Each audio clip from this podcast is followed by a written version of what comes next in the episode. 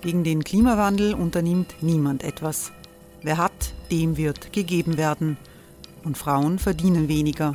War ja immer schon so. Man ärgert sich und macht weiter. Was aber, wenn nicht?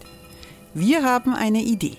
Die Falter Arena macht die Bühne frei für Menschen und Projekte, die das Land verändern. Mein Name ist Eva Konzett. Ich leite das Politikressort im Falter. Und am Sonntag, den 26. Mai, veranstalten wir im Wiener Stadtsaal die nächste Falter Arena.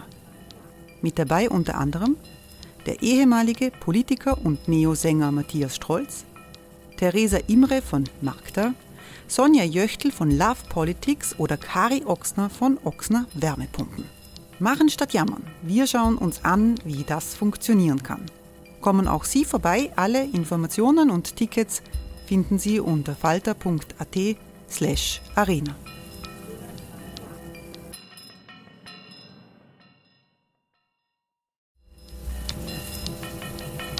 Falter-Podcasts werden durch Werbung unterstützt. Das hilft bei der Finanzierung unseres journalistischen Angebots.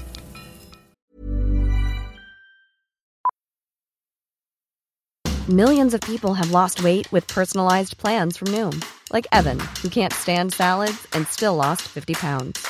Salads generally for most people are the easy button, right? For me, that wasn't an option. I never really was a salad guy. That's just not who I am. But Noom worked for me. Get your personalized plan today at Noom.com. Real Noom user compensated to provide their story. In four weeks, the typical Noom user can expect to lose one to two pounds per week. Individual results may vary.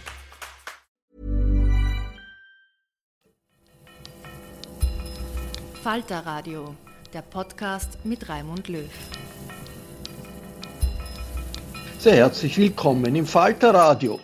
Macht euch die Erde untertan. Dieser angebliche Marschbefehl Gottes an Adam und Eva aus der christlichen Bibel ist eine mythologische Atombombe, sagt der Historiker Philipp Blom. Mit der Klimakrise und der Corona-Pandemie stößt die Vorstellung, dass wir als Spezies die Natur kontrollieren, manipulieren, ausbeuten können, jedoch an ihre Grenzen. Mikroben, Algen und andere Formen des Lebens sind für den Globus möglicherweise wichtiger als die angebliche Krone der Schöpfung, argumentiert Philipp Blom. Wenn man begreift, dass die Menschen Teil der Natur sind und nicht Herrscher über die Natur, dann verändert sich unser Blick auf die Geschichte, auf Wirtschaft und Politik. So lautet seine These im Gespräch mit der Journalistin Sonja Kato. Die Wiener Vorlesung fand pandemiebedingt im leeren Wiener Rabenhof-Theater statt als Online-Veranstaltung. Stell dir vor, es ist Wiener Vorlesung und keiner geht hin. Ich stehe hier in einem fast leeren Theater mit einigen Menschen, die trotzdem da sind. Aber es ist eine sehr seltsame Situation, eine Situation, in der man sich komischerweise verletzlich fühlt, eine ungewöhnliche Situation. Und diese Situation, das wissen Sie, die schulden wir einem kleinen Virus.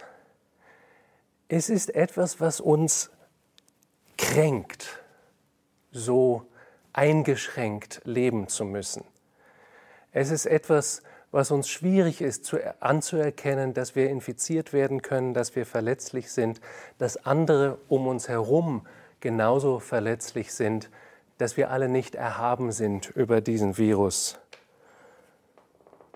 Und ich glaube, das ist ein ganz wichtiger Moment, weil es ein Moment ist, der vielleicht auch so etwas birgt wie eine kleine Chance. Ich möchte diese Katastrophe nicht schönreden, aber irgendwie muss es ja auch geistige Auswege aus dieser Situation geben.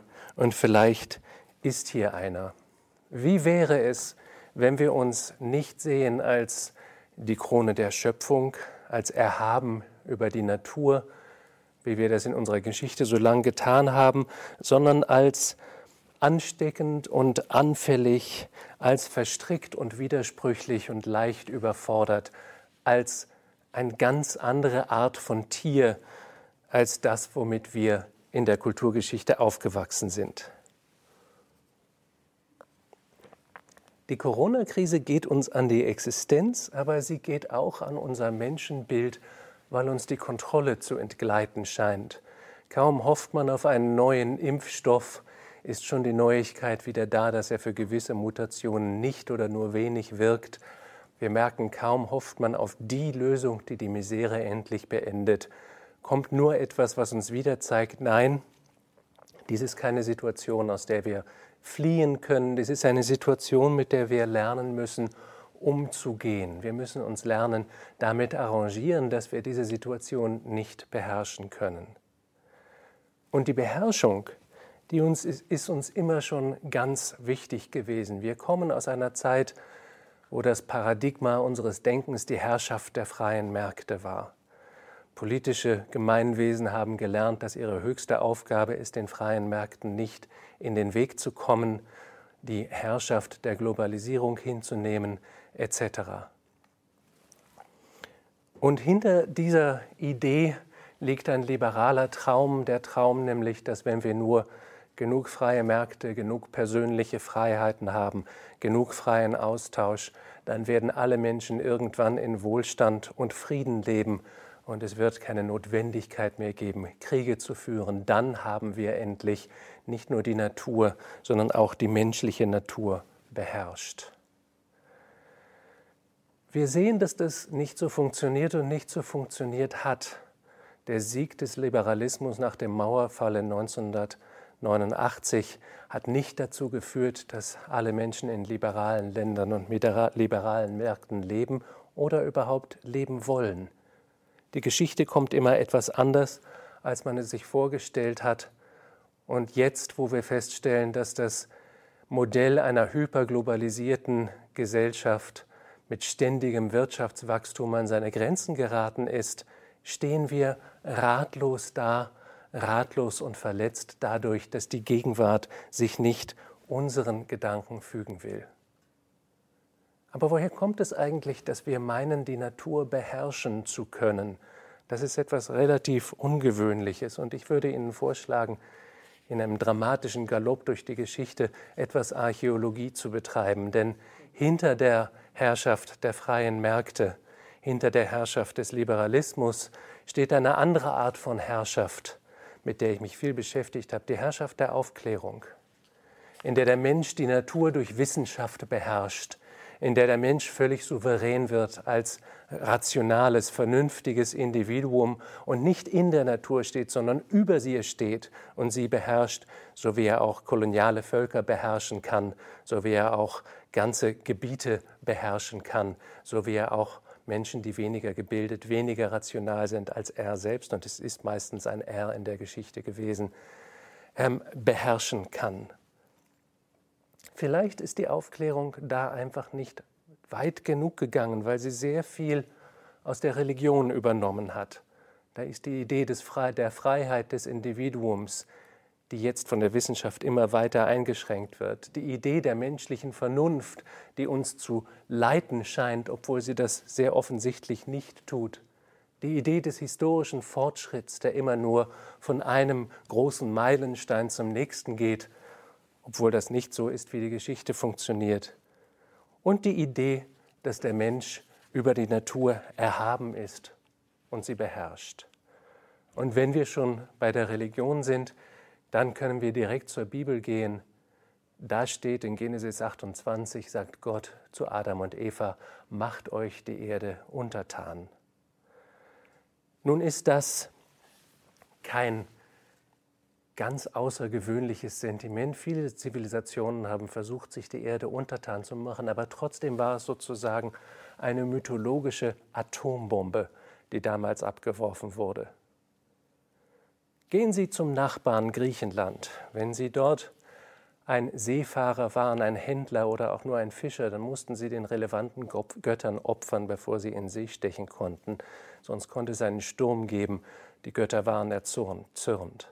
Das war ein schwieriges Geschäft zu wissen, wer welchen Gott wie opfern kann und anbeten kann und wer welchen Gott erzürnt, wenn er etwas anderes tut.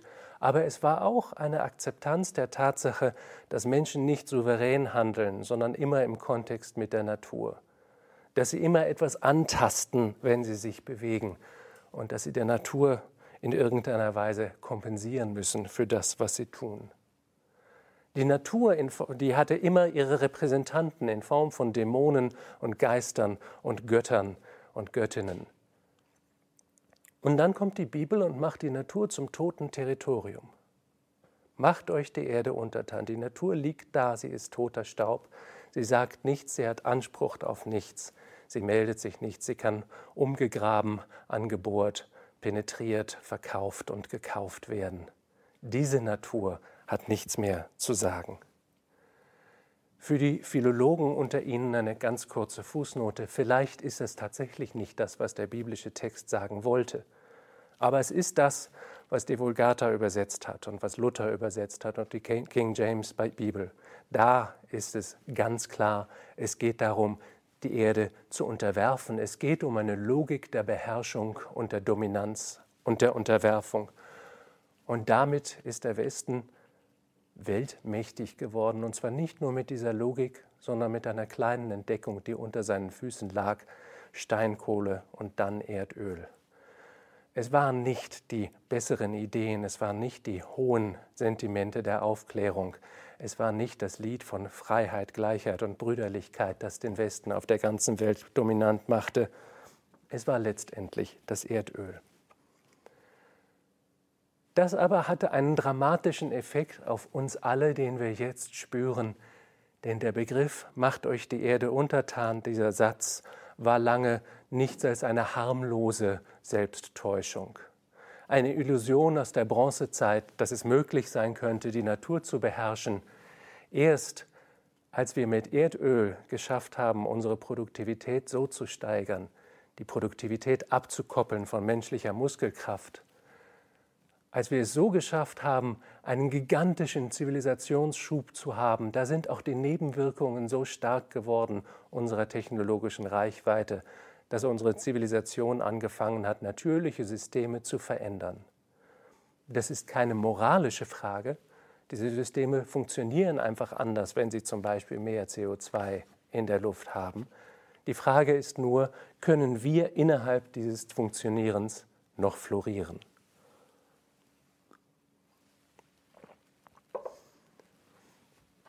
Die Corona-Krise wurde möglich gemacht durch die Hyperglobalisierung, die intensive Reisen und menschliche Kontakte, intensive Kontakte zwischen Menschen und Wildtieren, intensive Eingriffe in immer tiefere Bereiche der Natur überhaupt erst möglich gemacht hat, verlangt hat. Und damit ist sie eigentlich ein Unterkapitel der Klimakatastrophe, in der wir leben, die sich langsam immer weiter fortsetzt, die auch nicht mehr verhindert werden kann. Auch mit ihr können wir nur lernen, vernünftig umzugehen, uns ihr vernünftig anzupassen. Es ist längst nicht mehr die Frage, dass es in unserer Hand liege, sie zu beenden. Damit kommt aber ein seltsamer Gedanke. Die Geschichte des Westens hatte viel damit zu tun, dass die westlichen Menschen die Illusion kultiviert haben, sich die Natur untertan machen zu können, sich die Natur unterwerfen zu können. Und diese Illusion wird jetzt zu einer mörderischen Bedrohung für unser Überleben. Vielleicht war es nicht so falsch, was die anderen Mythologien der Antike über das Verhältnis zur Natur gedacht haben, und vielleicht wäre es sinnvoll, diese Gedanken einfach zu übersetzen in ein Vokabular von heute, in die Metaphern, die unserer Zivilisation angemessen sind. Denn es geht nicht mehr um Götter und Dämonen und Geister. Aber es geht darum zu verstehen, wie verstrickt wir sind in das gigantische System der Natur, für das wir wesentlich weniger wichtig sind als zum Beispiel Algen oder Ameisen. Wir sind erst seit 200.000 Jahren hier und die Erde gehört den Mikroben, von denen eines sich gerade bemerkbar macht. Vielleicht wäre unsere angemessene Metapher eine wissenschaftliche. Vielleicht würde es uns helfen, nicht an Götter und Dämonen zu denken, sondern an Naturenergien, ohne die wir nicht leben können und die wir mit unserem Handeln berücksichtigen müssen der französische Philosoph Bruno Latour hat auf der Suche nach neuen Metaphern es einmal so ausgedrückt, vielleicht ist es nicht sinnvoll, dass wir noch glauben, dass wir auf der Erde leben, die Füße im Dreck und den Kopf hoch erhoben in die reine Luft, sondern vielleicht sollten wir denken, wir leben in der kritischen Zone. Und die kritische Zone, das ist die kleine Schicht, die kleine Membran von Gas zwischen dem toten Gestein unter unseren Füßen und der ewigen Leere über unseren Köpfen.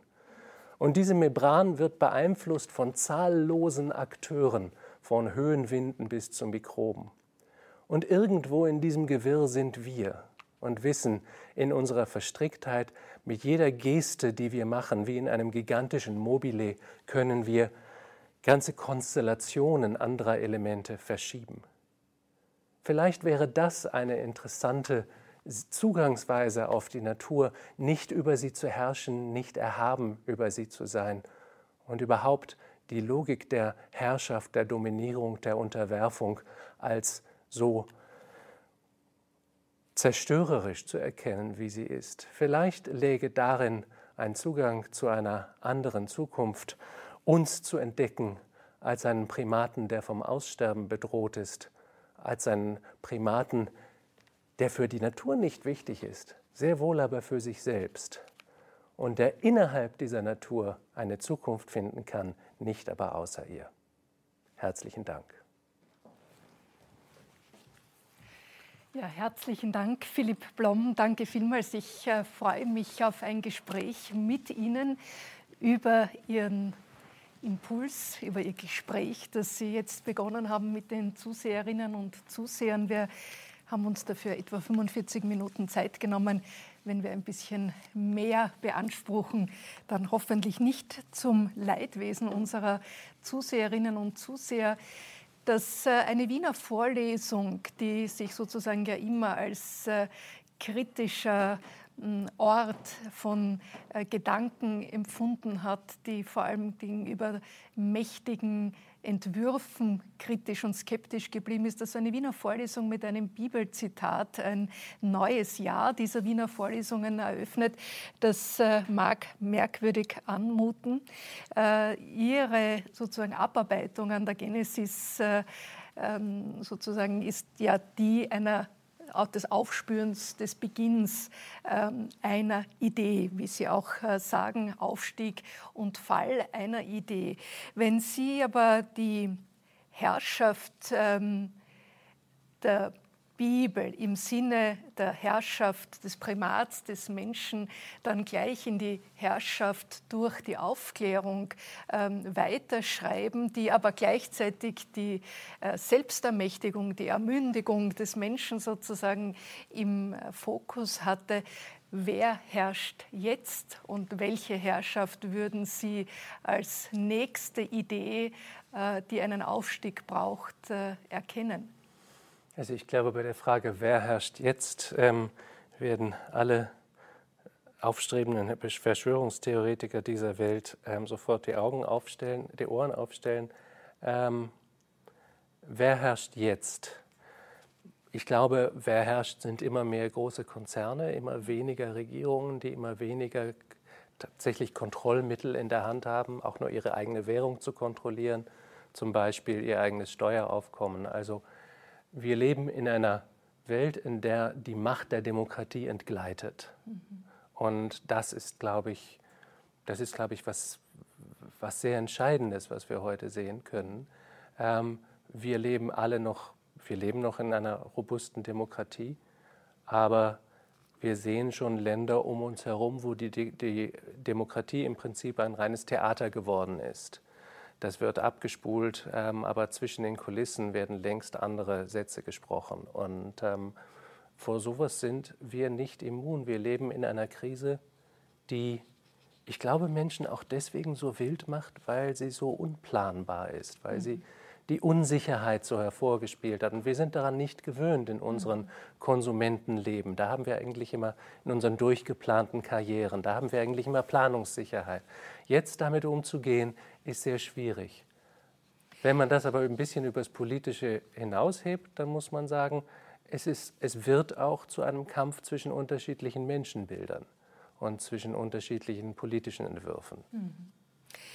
Wenn man äh, das Stichwort Demokratie aufgreift und auch die tatsächliche Ausübung von Macht, dann glaube ich, zeigt gerade das aktuelle Beispiel ähm, des Wettstreits um Impfstoffe, des äh, Wettstreits um, ähm, um, die Produktion dieser Impfstoffe, um die Verteilung äh, ziemlich genau auf, wie die Machtverteilung nach wie vor ist. Äh, das heißt, an diesem Satz macht euch die Erde untertan, ist ja vor allem das euch einmal ganz interessant beleuchtet zu werden. Wer hat sich denn diese Erde untertan gemacht? Sie haben das Wort Konzerne angesprochen. Das ist natürlich mittlerweile fast ein so ein Platzhalter für ganz, ganz viele andere Begriffe, die man dahinter assoziiert. Äh, jedenfalls können wir aber sehen, es ist nach wie vor eine ungerechte Verteilung der Macht auf dieser Welt, ob die nun an einer sozusagen Halbkugeldefinition zu messen ist oder innerhalb von Gesellschaften, was äh, Frauen und Männer angeht oder auch äh, unterschiedliche rassische Zugehörigkeit oder Abstammungen. Äh, da äh, ist das Euch nach wie vor nicht wirklich geklärt. Wie, wie glauben Sie, dass ein ähm, Ideenwechsel äh, an einer Schnittstelle wie jetzt äh, von allen mitgetragen werden kann, auch wenn dieses euch ja nie alle gemeint hat. Dieses euch ist ganz wichtig, denn wir leben in pluralistischen Gesellschaften und wir wollen in pluralistischen Gesellschaften leben. Wir erkennen das als ein wichtiges moralisches, gesellschaftliches Gut, mit Unterschiedlichkeit zu leben und nicht mehr nur in einem Land, das katholisch ist und eins, das protestantisch ist und eins, das atheistisch ist, sondern ähm, unterschiedliche Lebensentwürfe zuzulassen. Das heißt aber auch, dass ich damit leben muss, dass mein Nachbar mich, meine Prioritäten und meine Grundsätze nicht nur lächerlich, sondern vielleicht zutiefst verwerflich findet. Und dann ist es sehr schwierig, genug Gemeinsamkeit zu schaffen, um zum Beispiel auch persönliche Einschränkungen hinzunehmen, ähm, die wir, wenn wir mit der Klimakatastrophe wirklich etwas tun wollen, sicherlich hinnehmen müssen. Mhm. Ich glaube, die einzige Hilfe hierbei sind nicht Argumente und Predigten und moralische Appelle. Die verhauchen, glaube ich, völlig ungehört. Das Wichtige, was, Wichtigste, was passieren kann, sind Erfahrungen. Wenn Menschen tatsächlich merken, wie sich die Welt verändert, wenn Menschen merken, dass ihre Handlungsmuster nicht mehr passen auf die Welt, dann, dass ihre Denkmuster ihnen nicht mehr erklären können, was gerade passiert und ich glaube, das erlebt man jetzt auch sehr stark mit dem Aufblühen von Verschwörungstheorien und den Kontroversen über Wissenschaft, dass ganz stark auf einmal die Frage besteht danach, wer hat eigentlich eine wirkmächtige Erklärung parat. Und das sind sehr spannende Momente, um zu leben. Als Historiker ist es fantastisch, jetzt zu leben. Aber es sind natürlich auch sehr beängstigende Momente, denn wir dürfen nicht vergessen, ähm, Verbitterung, Demütigung plus Wirtschaftskrise ähm, Hitler und Stalin hatten den Menschen der 20er und 30er Jahre eine wunderbare und überzeugende Geschichte zu erzählen. Und zwar überzeugender als die langweiligen demokratischen, humanistischen Geschichten, die es auch gab. Ich sehe keinen Grund, warum nicht heute auch wieder spannendere äh, Populisten kommen können, die den Menschen eine Geschichte erzählen, die ihnen einfache Lösungen gibt, die ihnen Stolz zurückgibt, dass sie wer sind, dass sie zumindest noch jemand haben, auf den sie treten können. Und also ich glaube, dass wir in einer Zeit leben, die potenziell sehr, sehr instabil ist in mhm. dieser Hinsicht. Quality sleep is essential. That's why the Sleep Number Smart Bed is designed for your ever-evolving sleep needs. Need a bed that's firmer or softer on either side? Helps you sleep at a comfortable temperature? Sleep Number smart beds let you individualize your comfort so you sleep better together. JD Power ranks Sleep Number number 1 in customer satisfaction with mattresses purchased in-store. And now, save 50% on the Sleep Number limited edition smart bed for a limited time. For JD Power 2023 award information, visit jdpower.com/awards. Only at a Sleep Number store or sleepnumber.com. Sicht. Da zeichnen Sie ein, eine eher dystopische sozusagen Auswirkung äh, auf unsere Gesellschaft, wenn Sie sagen, dass spannende äh, populistische Ideen äh, wieder das Potenzial hätten, Menschen zu verführen. Ich glaube, das ist längst der Fall. Das Dilemma ist nur, dass die Kommunikation keine der Gleichzeitigkeit oder jedenfalls auch der Transparenz ist. Es äh, ist augenfällig, dass wenn ähm, Verschwörungstheoretiker zu Kundgebungen aufrufen, dass ohne das Benutzen von sozusagen bekannten publizistischen ähm, Organen passiert oder ohne dass darüber im Fernsehen aufgerufen werden muss und trotzdem wissen Leute, wann sie wo hinzukommen haben. Also da ist längst eine Dynamik im Gange, die sich auch dem Zugriff entzieht. Aber wenn wir noch einen Schritt zurückgehen zu dem äh, Titel äh, oder zu dem Begriff in dem Titel, nämlich dem Begriff der Idee.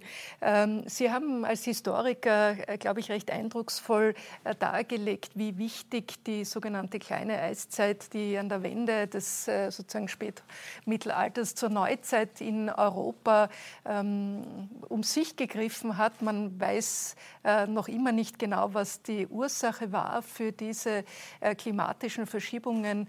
Äh, die Temperatur ist um zwei Grad abgefallen. Wir reden von einem Zeitraum 1500 bis 1700 in etwa, in dem sich ganz, ganz viel getan hat, äh, das auch durchaus im Zusammenhang ähm, mit dieser klimatischen Veränderung steht. Aber vor allem hat sie eine Auswirkung auf das Primat der Idee gehabt, nämlich äh, die Menschen des Mittelalters waren äh, vielleicht nicht mehr so polytheistisch wie ihre griechischen Ahnen, ähm, aber doch noch sehr dem, dem Heiligen und Gottglauben verbunden waren in der Annahme, dass äh, ein Zusammenhang besteht zwischen ihren Riten und Handlungen und der der Natur und sie mussten merken, dass äh, das ohne Effekt bleibt. Es sind ganz entsetzliche Dinge passiert. die Hexenverfolgung hat einen Peak, wie wir heute sagen würden, erreicht. Es waren ganz absurde Exerzitien, die plötzlich eingeführt wurden. Die Gottesgläubigkeit wurde übertrieben und trotzdem die Natur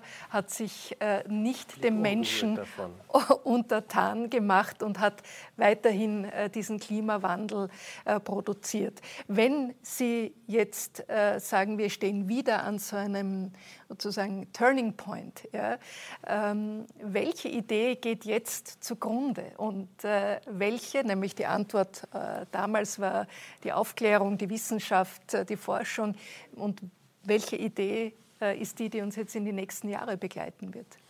Ich glaube, die Idee, die, die vorbei ist, die zerstört ist, oder man kann auch sagen die Geschichte, weil das ganz, glaube ich, ein wichtiger Unterschied ist, wie verstehen wir die Welt? Wir erzählen uns Geschichten über die Welt. Ähm, und diese Geschichten helfen uns nicht nur durch die Welt zu navigieren wie mentale Landkarten, sondern sie sagen uns auch, was Tugend ist und was Laster, wer ein Held ist und wer ein Schurke ist. Das heißt, sie geben uns auch eine Handlungsanweisung.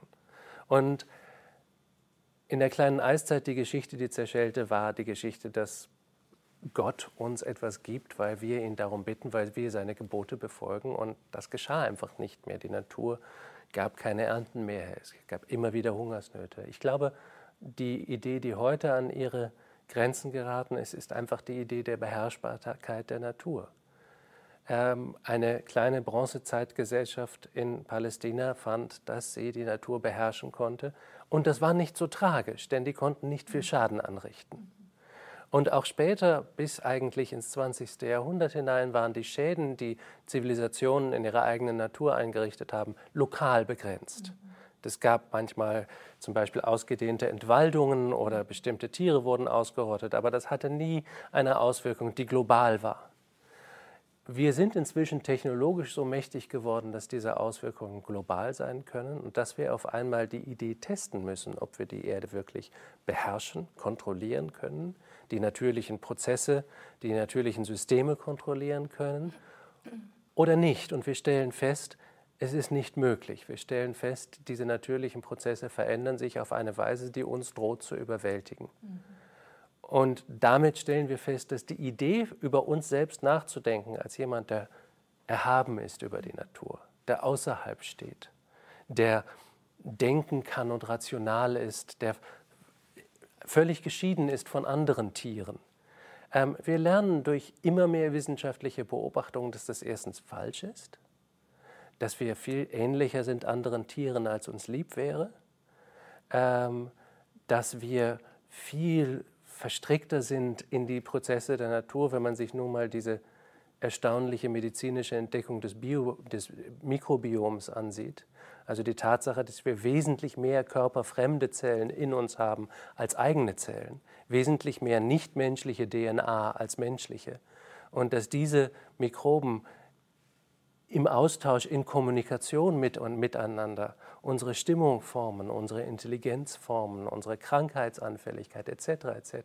Wir sehen, dass wir nicht die souveränen, rationalen Wesen sind, von der wir lange gedacht haben, weil diese Geschichte lange stark schien. Und wir müssen jetzt eine neue Geschichte entwickeln, die uns verletzlicher darstellt, weniger souverän darstellt, tiefer verstrickt in die Prozesse der Natur aber trotzdem noch mit, einer, mit einem schöpferischen Funken, der uns durchaus erlaubt, in diesem Dickicht einen konstruktiven Weg zu finden. Das ist die große Herausforderung. Kann das gelingen? Im Konjunktiv bin ich sehr optimistisch. Mhm. Ähm, könnte das gelingen? Wird das gelingen? Ich glaube, ähm, im Indikativ ist es immer gut, etwas pragmatischer zu sein. Wüsste ich es nicht besser, äh, könnte ich sagen, ich sitze hier mit einem verträumten Spinner, der sich denkt, man kann die ähm, Natur in einer sozusagen idealistischen, vielleicht sogar schon, äh, sehe ich leicht Biedermeier koloriert, äh, ruhigen, ähm, sozusagen, ich versuche sie zu provozieren, ruhigen, äh, ruhigen ähm, Idylle ähm, dieser Natur zu begegnen. Tatsächlich ist natürlich der Blick, und äh, das ist unser Privileg und unser Fluch gleichzeitig, den wir als reiche äh, weiße äh, Mitteleuropäerinnen und Europäer auf die Welt blicken, ja nur noch für einen ganz geringen Prozentsatz der Erdbevölkerung tatsächlich gültig. Äh, also wenn mir die Provokation gelungen ist, was kann dieser Entwurf eines zurück äh, zur Natur, wenn ich das jetzt äh, glaube, formuliere, als ein sich verstehen als Bestandteil, ja. ja. eine Kollaboration, eine sozusagen eine, kein, kein Beherrschen mehr, sondern ein Mit einander, also ein Demokratisieren letztlich äh, des Menschen in seinem, äh, sozusagen in seinem Naturkontext. Äh, aber was heißt das für die vielen, vielen, vielen Menschen, äh, für die Natur nur noch Bedrohung geworden ist? Hitze, Dürreböden, ähm, keinerlei Möglichkeit mehr, sich zu versorgen. Ähm, wie lange haben Sie Zeit? Also ähm, ich lange, die Fernsehsendung vielleicht ein wenig kürzer. Versuchen wir es ganz kurz zu sagen. Ich glaube, der sogenannte industrialisierte Westen hat lange genug versucht, dem Rest der Welt Seligkeit zu bringen, ähm, die auch meistens ziemlich wirtschaftlich lukrativ war für diesen Westen. Also von der christlichen Missionierung bis zu den Aktivitäten des Internationalen Währungsfonds. Ähm, hat sich der westliche Einfluss auf die Welt nicht immer als segenshaft erwiesen. Vielleicht wäre es da schon sehr wichtig, wenn wir reichen Westler einfach aufhören würden, konflikthaft einzugreifen, wenn wir aufhören würden, große Schweine zu sein, wenn wir aufhören würden, Agrardumping in afrikanischen Städten zu betreiben, zum Beispiel, um unser seltsames Landwirtschaftsmodell hier aufrechtzuerhalten, wobei wir deren Möglichkeiten durch Landwirtschaft zu überleben zerstören. Solche Dinge. Ähm, es wäre gut, wenn wir keine Fast Fashion mehr hätten und damit ähm, andere, ähm, die Umwelt anderer Länder in den Grund zu treiben. Aber ähm, gleichzeitig ist es, glaube ich, auch wichtig zu fragen, wen meine ich denn eigentlich mit diesem Wir? Ähm, und ich glaube, das ist ganz einfach und ganz brutal und sehr vereinfachend ein westliches Wohlstandswir. Wir reichen Westler und im Vergleich zu den meisten anderen Menschen sind wir alle reiche Westler verbrauchen viel mehr Ressourcen, wir stellen viel mehr an äh, mit der Umwelt, aber wir haben auch den größten Handlungsspielraum. Mhm. Das heißt, wir haben auch das größte Potenzial, nicht mehr Teil des Problems, sondern Teil einer Lösung zu sein. Deswegen ist es, glaube ich, legitim, von diesem Wir zu sprechen. Es ist keine Frage der individuellen Schuld. Mhm. Niemand will etwas kaputt machen, aber gleichzeitig, und das ist eine Zahl, die habe ich dreimal nachrecherchiert, weil sie mir so völlig überzogen schien. Ähm, aber noch vor der Corona-Krise, während der Corona-Krise ist dann wesentlich schlimmer geworden. Vor der Corona-Krise wurden 30 Fußballfelder Regenwald abgeholzt auf der Welt. Raten Sie mal die Zeiteinheit. Es waren 30 Fußballfelder pro Minute. Oh mein Gott, ich wollte Jede Minute Tag von sagen, jedem Tag, von jedem Monat des Jahres. Ähm, und das ist eine Art des Raubbaus, für die muss man kein Nobelpreisträger sein, um zu sehen, das kann so nicht weitergehen. Wenn unser Wachstum davon abhängt, dass das passiert, dann kann es nicht mehr lange ge- passieren. Aber da muss ich gleich einhaken. Äh, Sie haben es am Beginn schon ähm, skizziert, wo die Demokratie endet, wenn sie zulässt, dass wirkliche Macht, Entscheidungen und auch äh, Protagonisten außerhalb der Demokratie äh, sich verfestigen können. Also ich glaube, würden wir jetzt vor die Straße gehen und äh, um Unterstützung werben dafür, dass nicht nur 30 Fußballfelder pro Minute, sondern 60 pro Minute abgeholzt werden, würden wir keine Unterstützung bekommen. Und gleichzeitig wüssten wir beide aber, dass wenn die ähm, Machtstrukturen, die das äh, befeuern, die Chance hätten, 60 äh, Fußballfelder pro Minute ähm, zu ernten, würden sie es tun. Und wenn die entsprechenden Produkte dann umso viel billiger wären, würden Menschen Richtig, sie auch kaufen. Und diesen Kreislauf gilt es ja zu durchbrechen, indem, und ich komme nochmal darauf zurück, in Wirklichkeit an, der, an dem Genesis-Zitat ja immer mehr das Euch in den Mittelpunkt rückt. Wer macht sich noch die Erde untertan und andersrum formuliert, hat die Allgemeinheit überhaupt noch eine Möglichkeit, diese wenigen, die sich die Erde mittlerweile untertan gemacht haben, zu stoppen? Ähm, naja, erstmal ist es notwendig, daran zu glauben. Aber zweitens ist es, glaube ich, auch realistisch, daran zu glauben. Erstmal, es sind nicht nur so wenige, wir sind das alle. Wir alle nehmen so viel von diesem Planeten, dass wir vier Planeten bräuchten, damit alle Menschen diesen Lebensstandard haben können. Wir sind also in unserem Alltag Räuber. Nun bringt uns das keine persönliche Schuld, denn ähm, es ist einfach die Umstände, in denen wir leben, die uns dazu machen, dazu Komplizen von diesen Dingen machen. Aber wenn man sich dieser Dinge einmal bewusst ist, dann ist es auch sinnvoll, tatsächlich anders zu handeln. Das können zum Teil sehr kleine Entscheidungen sein, die anders sind, aber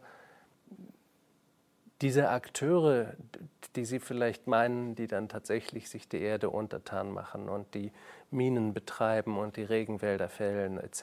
etc., die wollen ja unser Geld. Dadurch bestehen sie ja. Wenn wir denen das nicht mehr geben oder nur unter bestimmten Bedingungen geben, dann werden sie sich auch ändern. Und ich glaube, das ist eine viel bessere Chance, als dass wir darauf warten, bis wir alle plötzlich bessere Menschen werden. Das werden wir nicht und wir werden auch nicht aus spiritueller Einsicht anfangen, das Richtige zu tun. Wir werden es tun, wenn es brenzlig wird. Wir werden es tun, wenn wir andere Erfahrungen gemacht haben. Nur dann ist auch die Türe weit offen für die, die die einfachen Antworten haben. Und das ist der gefährliche Moment. Ich gehe d'accord und trotzdem äh, versuche ich weiter zu sticheln. Äh, wenn Sie sagen, die Veränderungen werden erst dann wirklich gesetzt werden können, wenn es brenzlig wird, dann sprechen Sie wieder von uns Privilegierten, äh, für die es halt noch ein paar Jahre gemütlich weitergeht und selbst die Aussicht auf eine Klimaerwärmung äh, ist wahrscheinlich im Waldviertel, dem nördlichen Teil Österreichs, noch weniger Bedrohung als äh, an, der Süd, äh, an der Nordküste Afrikas. Ja? Also der Standpunkt bestimmt ähm, die, äh, das Erlebnis und dieser Standpunkt ist auch innerhalb von Gesellschaften massiv abhängig von äh, Herkunft, von Geschlecht, äh, von ähm, Vermögen oder nicht, von Bildung, ja oder nein. Und äh, insofern frage ich mich, was kann die globale Idee sein? Wenn wir jetzt grob bleiben bei der globalen Idee der Politistik, also der, der Vielgötter-Natur, ähm, sozusagen Erklärungsmustern, die den Menschen noch als Teil eines Gewerkes, das ineinandergreift, gesehen hat, dann dieser monotheistische, abrahamitische Weg äh, der drei Sie sehen das zu religiös. Großen Weltreligionen. Ich folge nur ihren, ihren Bildern. Und dann sozusagen die, die Macht der Aufklärung, die letztlich aber das nur verstärkt hat, indem sie es noch wissenschaftlich untermauert hat. Es waren alles, darauf will ich hinaus, kollektive Ideen, die auf der ganzen Welt funktionieren konnten. Was ist jetzt eine kollektive Idee, die auf der ganzen Welt funktionieren kann, wo die Welt schon so unterschiedlich geworden ist, was, wie Sie es jetzt vorher beschrieben haben, die Brenzlichkeit angeht? Das ist ganz schwierig. Ich möchte mich zuerst mal wirklich nachdrücklich sagen, es geht nicht um ein Zurück zur Natur oder zurück auf die Bäume, zurück zur Rousseau'schen Seligkeit mit der Natur und dem einfachen Leben. Das werden wir nicht mehr haben, auch wenn wir es wollen würden. Und ich persönlich würde es auch gar nicht wollen. Aber darum geht es nicht. Es geht um vorwärts in die Natur. Mhm. Denn nur, in, nur wenn wir begreifen, dass wir ein Teil davon sind, können wir auch darin überleben. Ähm, dafür werden wir die besten Technologien brauchen, die wir haben. Ähm, dafür werden wir die beste Wissenschaft brauchen, die es gibt. Das kann nur durch zivilisatorische Weiterentwicklung gehen. Und Sie haben völlig recht. Ähm, viele Menschen, auch in unseren relativ gebildeten Ländern, sehen noch das Problem nicht, ähm, sehen die Notwendigkeit nicht und sehen, wie sie jetzt in diesem Lockdown merken, wie entsetzt Menschen sind, dass sie einmal nicht in Ferien fahren dürfen oder einmal nicht diese oder jene Freizeitaktivität ausüben dürfen. Und ich gebe zu, das ist unangenehm, aber ähm, dies ist auch wirklich ein, ein globaler Notfall und da ist es doch dann vielleicht eine Zeit lang mal ganz akzeptabel. Aber das heißt, wenn schon jetzt angesichts so einer, ähm, so einer starken Faktenlage so ein Überschäumen von Verschwörungstheorien kommt und von einer Weigerung, diese Fakten zu akzeptieren und sich angemessen zu verhalten, dann sagt das natürlich nicht besonders viel Optimistisches über die Klimakatastrophe. Mhm. Schon gar nicht, wenn es dann in Länder gibt, wo die Menschen nicht einmal lesen und schreiben können. Ähm, aber es bleibt uns ja nichts anderes übrig, als es zu versuchen. Mhm. Sonst bleibt uns nur noch der hedonistische Rückzug in das, was wir schon haben. Und das ist, glaube ich, auch tatsächlich etwas Gefährliches. Mhm. Ähm, denn es ist nicht nur eine, ein Versuch aus naivem Optimismus. Wir leben, glaube ich, im Moment in Ländern, die eigentlich sich damit abgefunden haben, dass sie keine Zukunft haben. Statuserhalt ist so ungefähr das Beste, was wir erreichen können. Wir haben, wir sind reich, wir wollen das nicht verlieren. Wie sähe eine positive Zukunftsversion für unsere Länder in, sagen wir, 50 Jahren aus?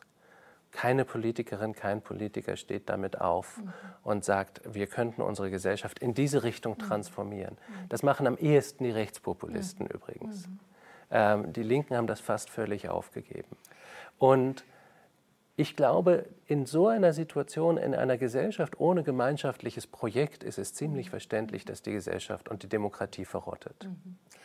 Ähm, in einer sogenannten grünen Wende läge, glaube ich, so ein großes Projekt. Mhm. Da läge nicht nur die Arbeit, die uns durch die Digitalisierung abhanden ginge, da läge tatsächlich auch eine Infrastruktur, die eine performative Wirtschaft unterhalten kann. Da läge aber vor allen Dingen auch die Zukunftsorientierung einer Gesellschaft, die sagen kann, die wieder weiß, wo sie eigentlich hin möchte.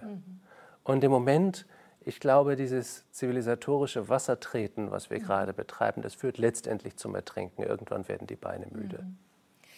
Ich behaupte, an manchen Orten dieser Welt äh, ist es schon so weit. Wenn wir uns aber trotzdem auf unsere Breiten fokussieren, die Demokratie in Österreich, in weiten Teilen Europas, hat vor kurzem erst ihren 100.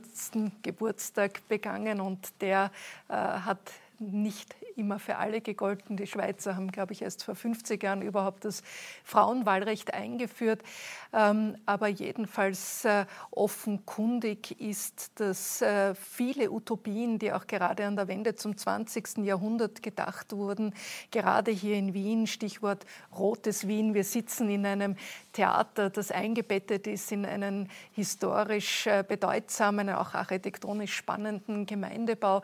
Diese Utopien, die Sie jetzt bei den Linken vermissen würden und sozusagen bei den Rechten ähm, mit ähm, Pfeifenlauten äh, die, die Menschen eingefangen werden in den pestverseuchten Städten. Ähm, diese Utopien äh, haben aber, glaube ich, trotz dem in dieser Krise wieder eine neue Nachvollziehbarkeit bekommen. Also ich glaube, dass gerade äh, in Wien die Menschen sehr viel deutlicher jetzt ein Gefühl dafür haben, was es heißt, in einer ähm, Stadt zu leben, wo kommunale äh, Eigentümerschaft über gewisse Strukturen noch vorhanden ist. Das ist sehr oft ein, ein, sozusagen eine Demarkationslinie gewesen zwischen liberalen, neoliberalen und eben äh, etatistischen und, so, und äh, sozialstaatlichen Ideen. Äh, dafür würde ich sagen, würde man momentan weltweit äh, ein Hakerl bekommen und sagen, jawohl, das, das möchten wir haben. Äh, andererseits äh, erleben wir gerade, was die Arbeitswelt angeht, eine so starke ähm, Ausdifferenzierung und auch Ausdünnung von belastbar und auch steuerlich äh, ähm, sozusagen liefernden Beschäftigungsverhältnissen, dass irgendwann einmal die Frage auftauchen muss, wie finanziert man. Ähm, auch da gibt es Konzepte, die sind Ihnen genauso bekannt wie mir und heißen zum Beispiel höhere Abgaben auf Vermögen. Ist das etwas, was in Ihrer neuen gemeinschaftlichen Idee äh, einen, einen Platz haben muss, um einfach die äh, Verteilungsgerechtigkeit wiederherzustellen? Also erstmal, ich habe keine neue gemeinschaftliche Idee Schade. und ich habe auch keine Utopie. Ich suche nur nach Wegen, ähm, wie, wie, dieses, wie diese nächsten Jahrzehnte irgendwie navigierbar wären. Aber wenn Sie höhere Besteuerung von hohen Einkommen besprechen oder auch übrigens von höheren Vermögen. Vermögen meinte ich. Ähm, dann ist das, glaube ich, insofern etwas sehr Wichtiges, weil wir gerade dabei sind, in Ländern wie den Vereinigten Staaten oder Großbritannien ist das bereits großteils durch, aber bei uns ist es auch, wird es stärker. Wir rearistokratisieren unsere Gesellschaften mhm. sehr stark. Wir schaffen sehr stark eine Kaste, in die man hineingeboren sein muss, vielleicht noch in eine heiraten kann, die sich dadurch definiert, dass sie Geld hat, vererbt mhm. und damit natürlich auch Zugang vererbt zu gewissen Dingen, Bildung vererbt, Horizonte vererbt etc.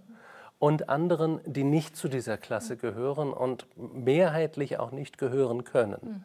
Und das werden immer mehr. Und das ist, glaube ich, demokratiepolitisch ein Desaster, wenn auch nichts anderes.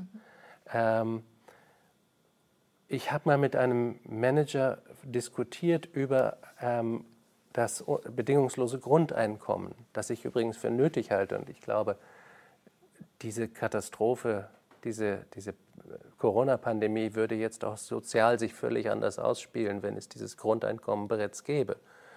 Und der hat gesagt, nein, das hielte er nicht nur für also nicht bezahlbar, sondern vor allen Dingen auch für moralisch falsch und eigentlich wirklich zerstörerisch. Mhm. Und ich habe ihn gefragt, warum? Und er sagte, naja, wir wissen doch, Glück ist ein Nebenprodukt sinnvollen Tuns und man muss jeden Morgen sich plagen und aufstehen und etwas zu seiner Arbeit gehen. Und wenn man Menschen den Druck nimmt, das zu tun, weil sie sowieso Geld haben, dann würden sie moralisch verwahrlosen und das sei eigentlich ein Akt der Grausamkeit. Und da entfuhr mir sozusagen, seltsam, dieses Argument höre ich nie, wenn es um Erbschaftssteuer geht. ähm, also wenn einige Menschen so viel Geld erben, dass sie nicht morgens aufstehen müssen, dann ist das eigentlich augenscheinlich völlig okay. Mhm. Und andere Leute macht es leider psychologisch mhm. kaputt. Und das zeigt so ein bisschen, ich glaube, die Heuchlerei, die dahinter steht. Ähm, es kann nicht darum gehen, Menschen, die hart arbeiten, zu enteignen. Mhm. Ehrlich gesagt aber, ob man nun 100 Millionen oder 100 Milliarden am Konto hat, da wird sich das Leben nicht mehr wahnsinnig ändern. Mhm. Und wenn man zum Beispiel sieht, dass in der Corona-Krise die zehn reichsten Menschen der Welt um 400 Milliarden Dollar reicher geworden mhm. sind, während viele Millionen Menschen ihre Existenz verloren haben, dann kann man, glaube ich, sehen, dass es einfach nicht im Interesse eines humanen oder auch eines demokratischen Funktion, Funktionierens einer Gesellschaft. Mhm. Ich möchte gerne einen Begriff, der jetzt gefallen ist, aufgreifen, nämlich äh, den Begriff des Glücks. Sie haben jetzt äh, im Zusammenhang mit äh, Glücksempfinden und dem Entstehen von sozusagen Sinn Glück im Sinn, äh, das Sinn durch Glück zu erfahren, wenn man eine Aufgabe erfüllt oder auch wenn man nur, nur schwer arbeitet und sich dann äh, daran freut, was man sich um dieses Geld kaufen kann. Äh, wenn wir ein Jahr Corona, wir stehen faktisch am Vorabend des Jahrestages, äh, Revue passieren lassen, dann ähm, war auch spürbar, dass dieses gefühlte äh, Anrecht auf Glück das wir meinen, in unserer äh, reichen, weißen, westlichen Welt zu haben. Äh, sei es ein erkauftes Glück oder auch ein angelerntes Glück, aber jedenfalls äh, diese, dieses Gefühl des Anrechts darauf, ähm, das ist uns auch irgendwie ziemlich um die Ohren geflogen. Und äh, ich habe richtig noch einmal aufgehört, als jetzt äh, im Rahmen der sehr erlösenden Inauguration von Präsident Biden und Vice President Harris äh, noch einmal zitiert wurde aus der amerikanischen Verfassung. Und ich habe es mir auch jetzt noch einmal extra angeschaut, wo tatsächlich The Pursuit of Happiness in der Verfassung, die natürlich ein, ähm, wenn man so will, Hochglanzdokument äh, der Aufklärung ist, ähm, seinen Eingang gefunden hat. Würden Sie sagen, müssen wir uns von diesem Pursuit of Happiness auch äh, verabschieden als ein äh, menschliches Anrecht? Ähm, erstmal nein. Erstmal als Historiker juckt es mich gleich zu sagen, ähm, die Verfassung wurde geschrieben und ähm, die, ich glaube Jefferson war es, der kam mit einem Entwurf nach Paris und da stand drin Life, Liberty and the Pursuit of Property, also das Nachjagen des Besitzes. Und dann haben ihm seine französischen Freunde gesagt, wäre es nicht etwas eleganter, wenn man den Glück nachjagen würde und nicht nur den Besitz. Und so wurde das geändert. Aber ich glaube, es ist eine wunderbare Formulierung, denn es geht um Life und Liberty, das sind Rechte, das Leben und die Freiheit. Aber das Glück ist kein Recht, nur dem Glück nachzujagen ist ein Recht. Das heißt noch längst nicht, dass man es auch erhascht. Aber ist es das? Ähm, ich glaube, das muss es in jedem Leben bis zu einem gewissen Grad sein. Die Frage ist, woraus besteht es? Besteht es darin, dass ich mich selbst verwirkliche, dass ich eine Modellkarriere habe, dass ich äh, den Erfolgskriterien von außen entspreche? Oder besteht es darin, dass ich vielleicht viel stärker mich investiere in eine Gemeinschaft? Ist es für alle Menschen gleich? Ehrlich gesagt, deswegen bin ich auch so bin ich auch so skeptisch den Utopien gegenüber. Wir haben bis jetzt eigentlich immer versucht, eine ideale Gesellschaft zu schaffen und dann die Menschen zu schaffen, die da reinpassen. Mhm. Durch Erziehungsmaßnahmen. Und das hat nie wahnsinnig gut funktioniert. Was wir noch nicht geschafft haben, ist uns den Primaten Homo sapiens anzusehen und sagen, was braucht der eigentlich? Mhm um relativ angstfrei zu leben, um relativ gemeinschaftlich zu leben, um nicht ähm, zum Angstbeißer zu werden, ähm, um Sie kennen vielleicht diese endlosen YouTube-Videos von Freundschaften zwischen Tigern und Ziegen und Hunden und Enten. Und warum können die sich anfreunden über Speziesgrenzen hinweg? Weil sie wissen, dass sie abends was zu essen kriegen. Ähm, Menschen haben, glaube ich, genauso ein elastisches Verhalten. Und wenn sie in relativ ungestressten Umgebungen sind, wo sie den Kriterien relativ gut entsprechen können, sind sie ruhiger und weniger aggressiv. Das würde ich als Glücksdefinition durchgehen lassen und ich betone, das würde ich als Glücksdefinition gelten lassen. Und wahrscheinlich fallen uns beiden noch drei, vier Handvoll anderer Menschen ein.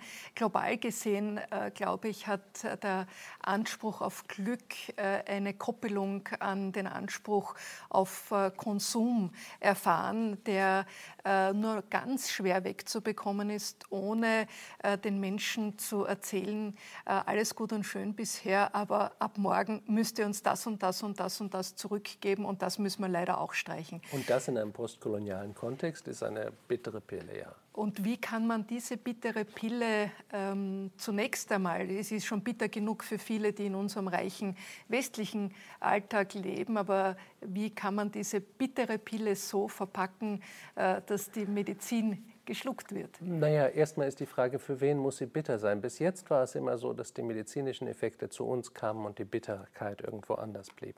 Vielleicht könnte man das hier mal ein bisschen umkehren. Vielleicht könnte man ja sagen, ich habe mal mit einem Ökonomen gesprochen, der gesagt hat, die Klimakrise wird entschieden in China und Indien. Wir sind letztendlich nur noch Zuschauer. Mhm. Ob wir durch die Gegend fliegen oder Autos, interessiert keinen Menschen. Dort wird es entschieden.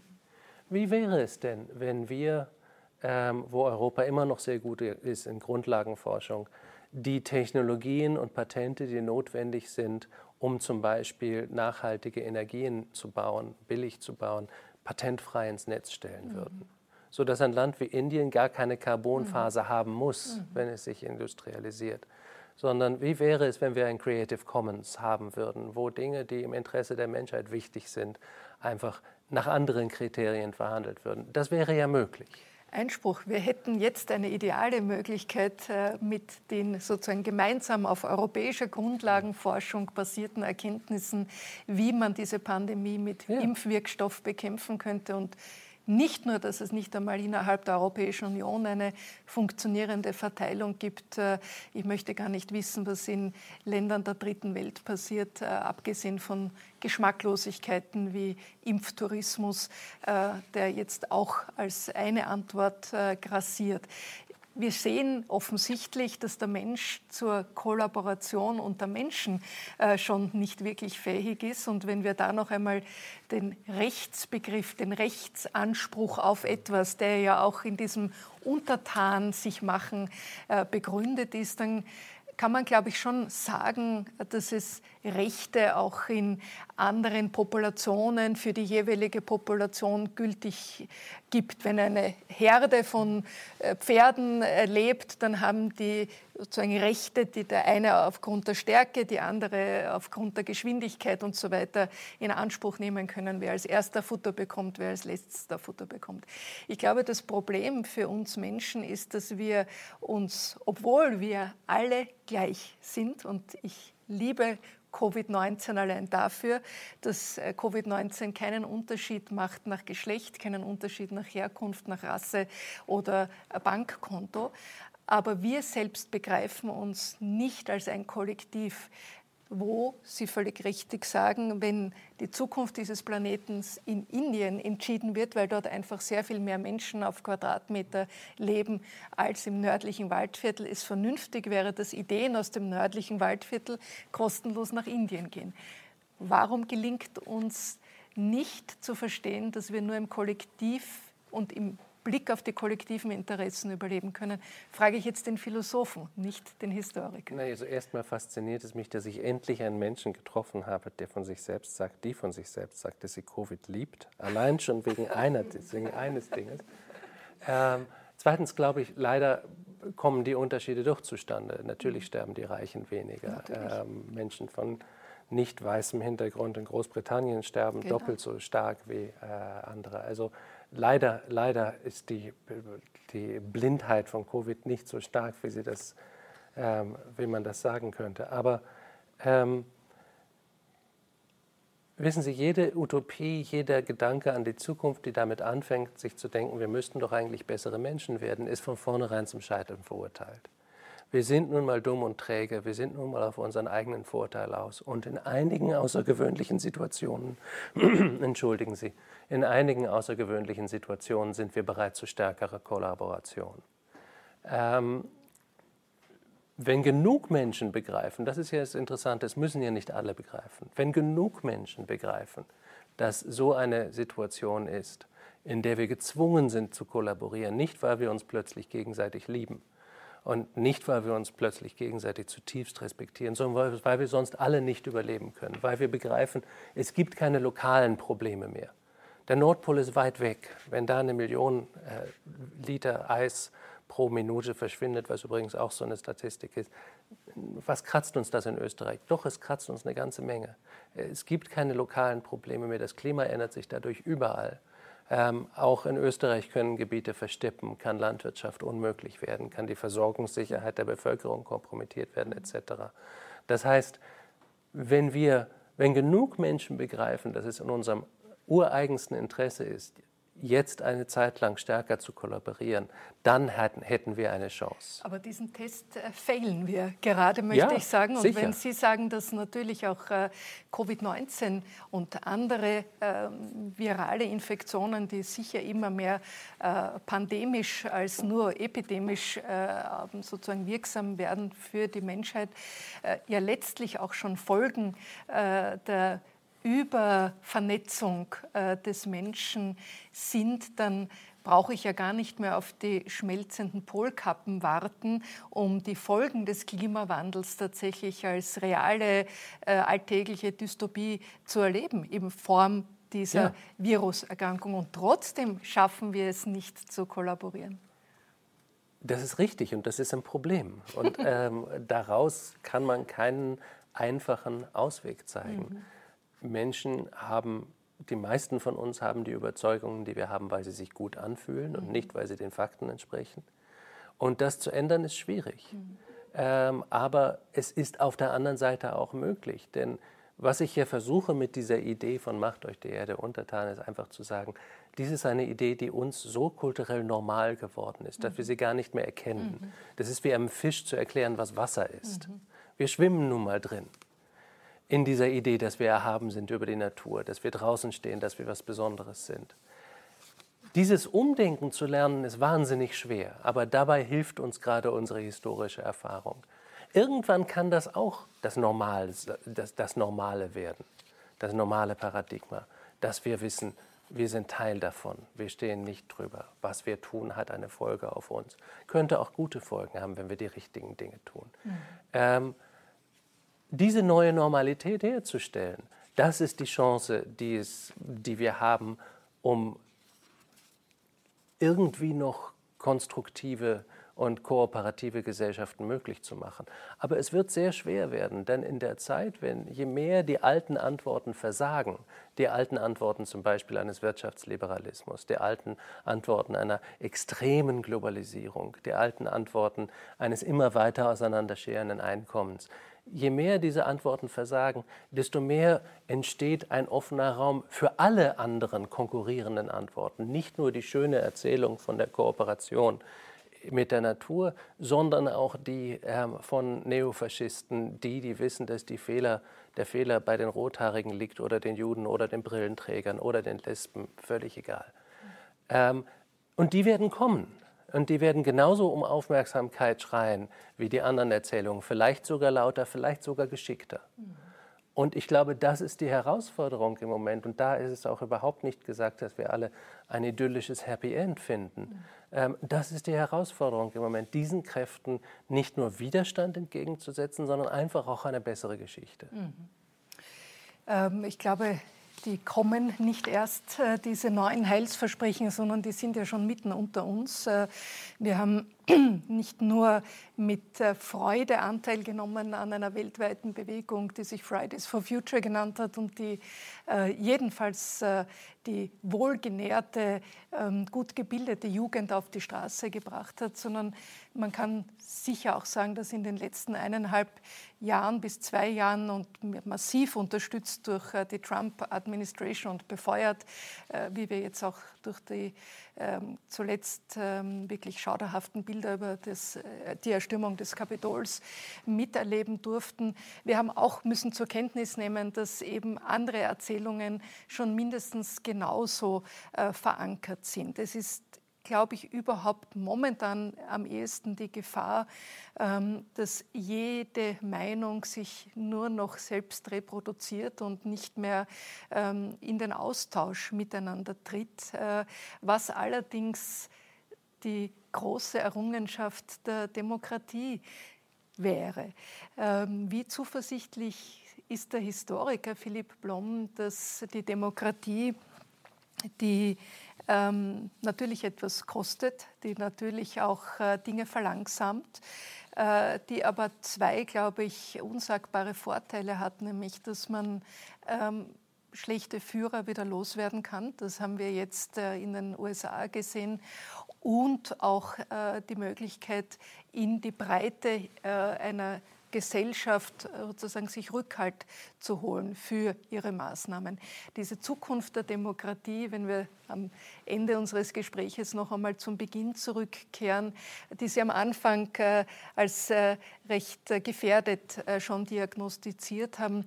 Ähm, wenn wir also von der Demokratie als Patient sprechen würden, was bräuchte der in den nächsten Jahren? Etappen des Menschseins, um gut durch diese Krise zu kommen? Also es kann sein, dass historisch der Moment der Demokratie einfach vorbei ist für eine Zeit. Das ist möglich, wenn Sie mich als Historiker fragen, wie, gesagt, wie Sie selbst sagen. Die Demokratie ist ja sozusagen, die liberalen Demokratien nach unserem westlichen Bild sind ja wirklich Huckepack gefahren auf, dem, auf der Produktion von Erdöl und der riesigen Produktionssteigerung, die damit möglich war und dem Wohlstand, denn einen Justizapparat zu unterhalten, einen Polizeiapparat, ein Parlament, regelmäßige Wahlen, relativ gebildete Bürgerinnen und Bürger. Das ist alles ein gigantischer Aufwand, das kostet sehr viel. Das lässt sich auch nicht unbedingt mit einer idyllischen Kreislaufwirtschaft so hinbringen. Also das sind echte offene Fragen, wie es möglich ist, das zu halten. Auf der anderen Seite muss man das hier nicht hinnehmen wollen, dass es zumindest am eigenen Lebensort und in der eigenen Lebenszeit so kommt. Ähm, und diese demokratischen Ideale sind ja auch etwas, was es wichtig ist zu verteidigen, mhm. weil es nun mal die beste Lebensform ist, die wir gefunden haben. Ähm, in all ihrer Unvollkommenheit, wie Churchill gesagt hat, die schlechteste aller Staatsformen außer allen anderen. Mhm. Ähm, ich glaube, was diese Demokratie in, dieser, in diesem Fall braucht, ist der Abbau des Theaters und die stärkere Beteiligung von Bürgerinnen und Bürgern, mhm. damit sie merken, dass sie auch tatsächlich an Entscheidungen beteiligt sind damit sie vielleicht auch in Diskussionen ein faktisches Korrektiv dafür bekommen, was sie gerne glauben oder was wir alle gerne glauben würden und was nicht. Ähm, ich glaube aber, das Wichtigste ist tatsächlich, dass unsere Gesellschaften wieder eine Zukunftsperspektive mhm. bekommen, dass sie wieder äh, etwas bekommen, was ein gemeinsames Projekt ist, wofür es sich etwas einzusetzen lohnt. Mhm und ähm, Zukunft nicht länger als Synonym für Aufstieg oder für Nein, mehr einfach, von etwas. Dass, wenn man ein mhm. Kind auf der Straße trifft, mhm. dass man sich davon nicht schämen muss. Mhm. Das würde ja schon reichen. Ja, das würde uns in Wien momentan vor allem gerade reichen und damit äh, treffe ich natürlich auch implizit einen Punkt, der im Demokratiekonzept wichtig ist. Äh, allein in Wien ist wahrscheinlich rund ein Drittel der Menschen, die schon fix in Wien leben, nicht wahlberechtigt. Das schaut in anderen Großstädten ja. Äh, ganz genauso aus. Ähm, auch in anderen Gesellschaften. Äh, tatsächlich erleben aber Menschen, auch die mitunter hier geboren wurden, und dieser Fall hat ja vor kurzem in Wien extreme äh, Entsetzen und auch Solidarität andererseits ausgelöst mit einem Mädchen, das hier geboren wurde, hier zur Schule gegangen ist, wo man auch sagen kann, die Demokratie Österreich hat schon viel Geld auch in dieses Mädchen investiert, äh, aber es konnte nicht geschützt werden, ihr Leben hier äh, fortzusetzen und sie hätte auch keinerlei Möglichkeit, sich demokratisch für ihr eigenes Bleiberecht äh, stark zu machen. Ist das äh, noch adäquat äh, oder muss man die Demokratie auch äh, wirklich entkoppeln von ähm, dem äh, Blutsrecht und einfach geschuldet an Migrationsbewegungen Natürlich zu einem Geburtsrecht übergehen? Mhm. Natürlich muss man das. Natürlich muss man Menschen willkommen heißen, die einen konstruktiven Beitrag zur Gesellschaft leisten können. Und da eine Familie, die gearbeitet hat und Steuern gezahlt hat und in die Schule gegangen ist und die Sprache konnte und gut in der Schule war und populär war, mit anderen Worten, die Leute, die wir in diesem Land gerne hätten, ähm, da, selbst wenn sie letztinstanzlich abgewiesen worden sind, und sei es nur für das Kindeswohl, sich da zu entscheiden und nicht nachher im Nachrichtenstudio zu sagen, zu sitzen und mit den Händen zu ringen und sagen, sie seien einem ja gebunden und es täte einem so schrecklich leid. Das wäre schon wichtig. Aber, aber denken Sie, dahinter? aber denken Sie auch mal, was das für ein Signal an alle Migranten in diesem Land schickt. Mhm. Völlig egal, wie sehr du dich integrierst. Mhm. Völlig egal, ob du die Sprache lernst, ob du einen Job findest, ob du einen Abschluss machst. Mhm. Morgen mhm. kannst du wieder rausfliegen. Ich glaube, das ist ein verheerendes mhm. Signal. Schon von daher war es wirklich Jahre wichtiger kollektiver Arbeit sind da einfach zunichte gemacht worden mit so einer Grausamkeit und Gedankenlosigkeit. Natürlich müssen wir Gesellschaften werden, wo ich, ich meine, ist, ich bin durchaus offen dafür, dass man sagt, wenn Migration nicht klappt, wenn sich Menschen nicht integrieren können oder wollen, dann ist es vielleicht nicht der richtige Ort für sie. Aber wenn Menschen dazu bereit sind und wenn Menschen auch bereit sind und imstande sind, einen Beitrag zu leisten, mhm. warum sollten sie dann nicht wählen können? Warum sollten sie dann an der Demokratie nicht teilnehmen mhm. können? Aber da sind wir, glaube ich, an einem der größten äh, Kreuzungspunkte von Geschichten, äh, von einer Erzählung für eine Zukunft, äh, ganz zweifellos. Und es gibt überhaupt keine Stimme auf dieser Welt, die äh, ernst zu nehmen ist, die nicht sagt, es wird äh, ohne Migration gehen. Es ist das Wesen des Menschen äh, zu wandern und natürlich auch bedingt durch klimatische Veränderungen und Verhältnisse, die Leben verunmöglichen, wird das noch befeuert. Und trotzdem schafft es äh, sozusagen eine, eine fortschrittliche ähm, Gesellschaft nicht eine Geschichte zu entwickeln, die diese Migration zum Beispiel, diesen nicht diskutierbaren Faktor Migration äh, positiv äh, konnotiert. Wenn wir jetzt aber noch einmal zurückgehen zu dem Begriff des sich Untertans machen. Ist das nicht auch generell ein Problem, dass der Mensch äh, immer noch in Hierarchien denkt? Und wenn wir dieses Genesis-Zitat äh, kontextualisieren, dann macht sich ja der Mensch deswegen die Erde untertan, weil er nach Gottes Bild äh, geschaffen wird. Immerhin als Mann und Frau, auch das steht im Urtext so drinnen. Aber er ist ein Abbild Gottes und damit Hierarchie. Also er definiert sich per se als etwas Wichtigeres. Und ist nicht dieses Hierarchiedilemma, in dem wir uns befinden, äh, eines, an dem sich auch die Demokratie die Zähne ausbeißt? Na sicher, aber jede Gruppe denkt automatisch von sich, sie sei die Beste. Ähm, das tun nette liberale Menschen genauso wie religiöse Menschen oder wie Menschen einer bestimmten, eines bestimmten Herkunftsorts. Wir mögen einfach uns selbst und unsere eigene Gemeinschaft es ist schon eine Leistung an Großzügigkeit zu sagen, dann kann man doch diese Dinge auch auf andere Gruppen und andere Individuen aus, ausdehnen. Aber das ist nun einmal etwas Schwieriges und Veränderung ist etwas, was Menschen Angst macht, gerade Menschen, die fühlen, dass auch zum Beispiel ihre Arbeitssicherheit wegbricht. Das ist erstmal verständlich. Gleichzeitig aber brauchen wir solche Gesellschaften, wollen wir solche Gesellschaften werden und wir haben erlebt, dass nicht nur in Baumplantagen Monokulturen gefährlich sind, sondern zum Beispiel auch in Gesellschaften, die auf eine gleiche Weise denken und auf eine gleiche Weise die Welt betrachten. Ähm, also das ist fast ein virologisches Modell. Wir brauchen die Diversität in unseren kulturellen Praktiken sowie in unserer DNA, in unserem Weltzugang. Ähm, wir brauchen es bis dahin zu den Dingen, die wir persönlich sehr tief ablehnen. Mhm. Ähm, das zu verwirklichen, das ist relativ leicht, wenn alle genug zu essen haben mhm. und niemand sich bedroht fühlt. Aber sobald Menschen sich bedroht fühlen, wird das problematischer. Mhm. Es ist trotzdem ein richtiger Weg, aber es gibt da, glaube ich, keinen einfachen, keine einfache Route, wo man sagt, wenn wir doch nur das machen würden, dann hätten wir dieses Problem nicht.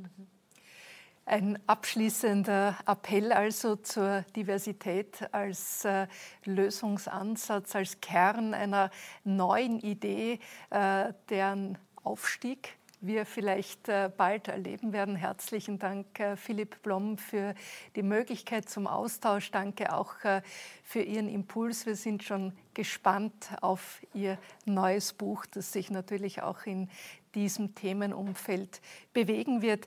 Ja, der Mensch als Spezies vermutlich nicht wichtiger als die Ameise oder als Plankton, aber mit Sicherheit immer noch bestimmender, was die Zukunft dieses Planeten angeht. Wir alle haben es ganz zweifellos mit unserem Verhalten auch in der Hand, äh, gemeinsam eine Kehrtwende zu schaffen. Womöglich äh, ist auch gar nicht mehr die Frage, ob wir morgen damit anfangen, sondern heute ist es vielleicht sogar schon sehr spät. Aber wir haben es in der Hand, äh, auch unseren Planeten mit äh, unserer Anwesenheit nicht mehr als nötig auszubeuten, um nicht zu sagen zu vernichten. Sie hörten Sonja Cato im Gespräch mit dem Historiker Philipp Blom bei einer Wiener Vorlesung am 9.2.2021. Bei der Gemeinde Wien, die die Wiener Vorlesungen veranstaltet, bedanke ich mich sehr herzlich für die Zusammenarbeit. Ich verabschiede mich von allen, die uns auf UKW zuhören, im Freirad Tirol und auf Radio Agora in Kärnten. Grundsätzliches über das Verhältnis von Gesellschaft und Natur gibt es regelmäßig im Falter. Ich empfehle ein Abonnement des Falter, am besten unter der Internetadresse abo.falter.at. Ursula Winterauer hat die Signation gestaltet, Anna Goldenberg betreut die Audiotechnik des Falter. Ich verabschiede mich bis zur nächsten Folge.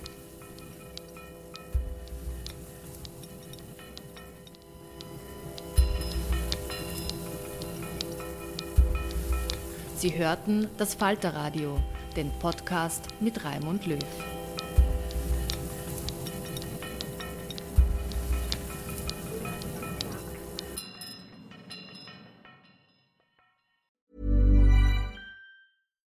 We're on a budget, we still deserve nice things. Quince is a place to scoop up stunning high-end goods for 50 to 80% less than similar brands.